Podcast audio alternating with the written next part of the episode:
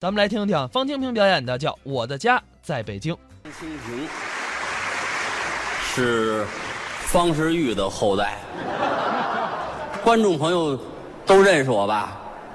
是，这个得感谢北京电视台，让我在去年的春节晚会上露了一小脸儿。我现在算名人了，真的。去年的四月一号，我生日。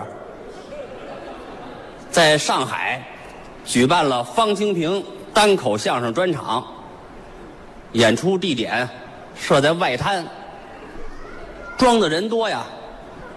晚上七点半演出，早晨起来六点，十万个座位坐满了，迫不及待嘛。到上午八点钟，门口又聚集了十万人。非要看方清平的演出，演出经理说没票了，这些人不走，逼着经理想办法。经理呀，想出一办法来，让每位坐着的观众啊，怀里头再抱一个人。十万人刚抱好了，门口又来十万人。经理接着想办法，想出一高招来。让每个坐着的观众脖子上再骑一个人，坐着那观众不干，说我们是来听相声的，不是来给人当孙子的。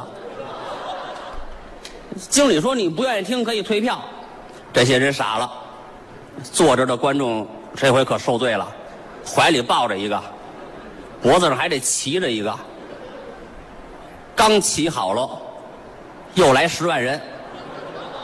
嗯，经理说这回实在是没辙了。这些人说，可以再往上骑一层吗？经理说坐着这些位不是杂技团底座啊，没这么大劲儿。这些人说了，不让我们听，我们就跳黄浦江。经理一听，好啊，跳吧，先买票，每人发一块木头，跳到江里泡着听。十万个人噼里扑噜跳江了，又来四千人，还要往江里跳，经理给拦住了，水位都涨了，再跳南京就淹了，又想办法，黄浦江边上有这个东方明珠塔，从塔上往下续绳子，每根绳子上挂一百人，又挂了四千多人。这时候门口又来四百多人，要听我相声，都是好莱坞的明星，全都是我的粉丝啊！一听说没票了，在地下打滚儿。经理一看就拦着，说：“这是想办法，那个孔明灯，大白纸灯笼，点上火，每个灯笼底下挂一个明星，给放到天上去。”这四百多人又放到天上去，演出开始。我往台上这么一走啊，台下那个女观众往上扔钻戒，最小的跟核桃那么大，把我给埋上了。赶紧给救援组织打电话，开着发掘机来。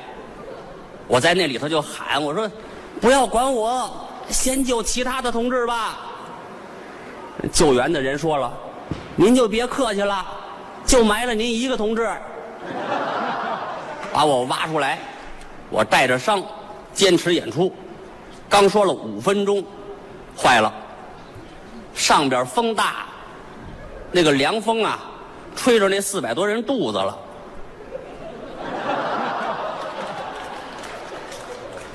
这些人在天上喊：‘放我们下来！’”这一下，台下的观众全跑了。黄浦江里那十万人，游着狗刨就回家了。